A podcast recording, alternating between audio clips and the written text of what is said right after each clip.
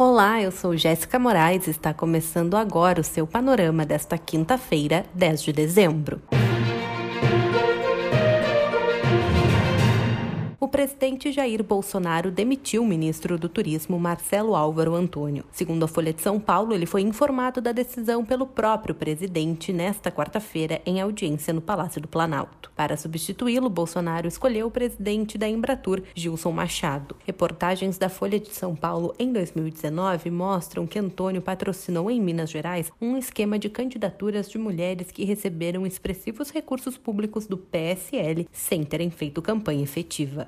Conforme o Estadão, a mudança na pasta aconteceu para tentar interferir na disputa pelo comando da Câmara. A troca de comando aconteceu após Antônio expor em um grupo de mensagens as articulações do governo para influenciar a sucessão do atual presidente da casa, Rodrigo Maia. O agora ex-ministro disse que o general Luiz Eduardo Ramos, da Secretaria de Governo, ofereceu a pasta do turismo ao Centrão em troca de apoio ao candidato do Planalto. O Ministério do Turismo é cobiçado pelo grupo que se aproximou do governo governo em troca de cargos o Brasil chegou a 179 mil mortes por Covid-19, informou o Globo. A média móvel foi de 643 mortes, a maior desde 7 de outubro, representando um aumento de 34% em comparação com o cálculo de duas semanas atrás. Nas últimas 24 horas foram registrados 848 óbitos, totalizando 179.032 vidas perdidas para o novo coronavírus. Foram notificados também 54.203 novos casos da doença, elevando elevando para 6.730.118 o número de infectados.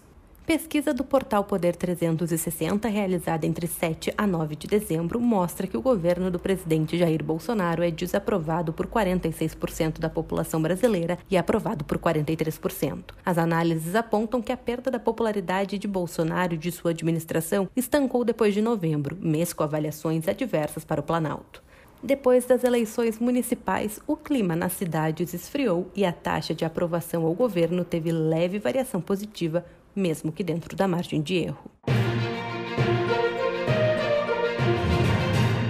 A Polícia Civil de Santa Catarina realizou mais duas prisões de suspeitos do assalto a uma agência do Banco do Brasil em Criciúma, reportou o Diário Catarinense. Ao todo, 14 pessoas já foram presas suspeitas de envolvimento no crime. Na madrugada do dia 1 de dezembro, cerca de 30 homens agiram no assalto ao cofre da Tesouraria Regional do Banco do Brasil. Durante a ação, o grupo atirou em um policial militar, fez reféns e bloqueou ruas.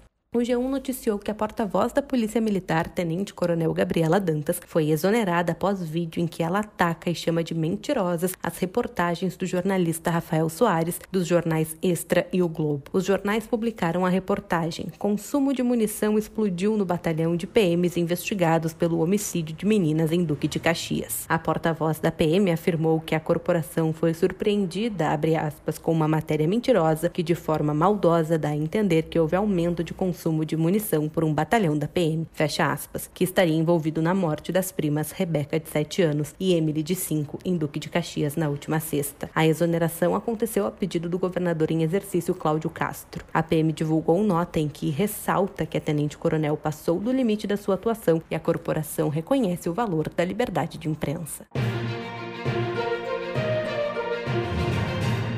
O órgão regulador de medicamentos britânico alertou que as pessoas com alergias significativas não devem tomar a vacina contra a Covid-19 da Pfizer BioNTech. Segundo a agência Reuters, duas pessoas sofreram reações adversas ao aplicarem o imunizante. No entanto, as orientações detalhadas devem ser repassadas nos próximos dias. O Reino Unido começou a vacinar sua população na terça-feira, iniciando pelos idosos e trabalhadores da linha de frente do combate à pandemia. O ex-atacante italiano Paolo Rossi morreu nesta quarta-feira. Conforme a Agência Brasil, a informação foi divulgada nas redes sociais da esposa do jogador, a jornalista Federica Capelletti. Paolo Rossi foi artilheiro da Copa de 1982 com seis gols, sendo três deles marcados contra o Brasil na partida que eliminou a seleção do campeonato. Até o fechamento desta edição do Panorama, não havia detalhes sobre a circunstância da morte de Rossi.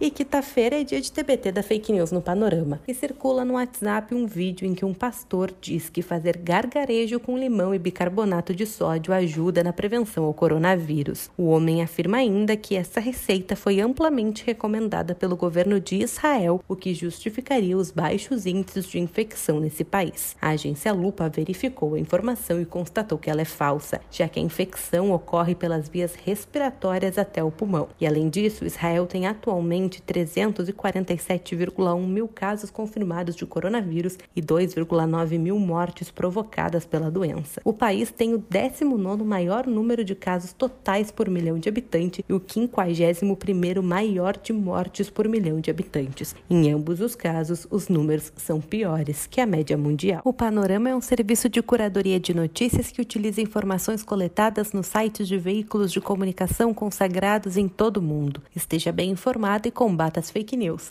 Assine em seupanorama.com.br.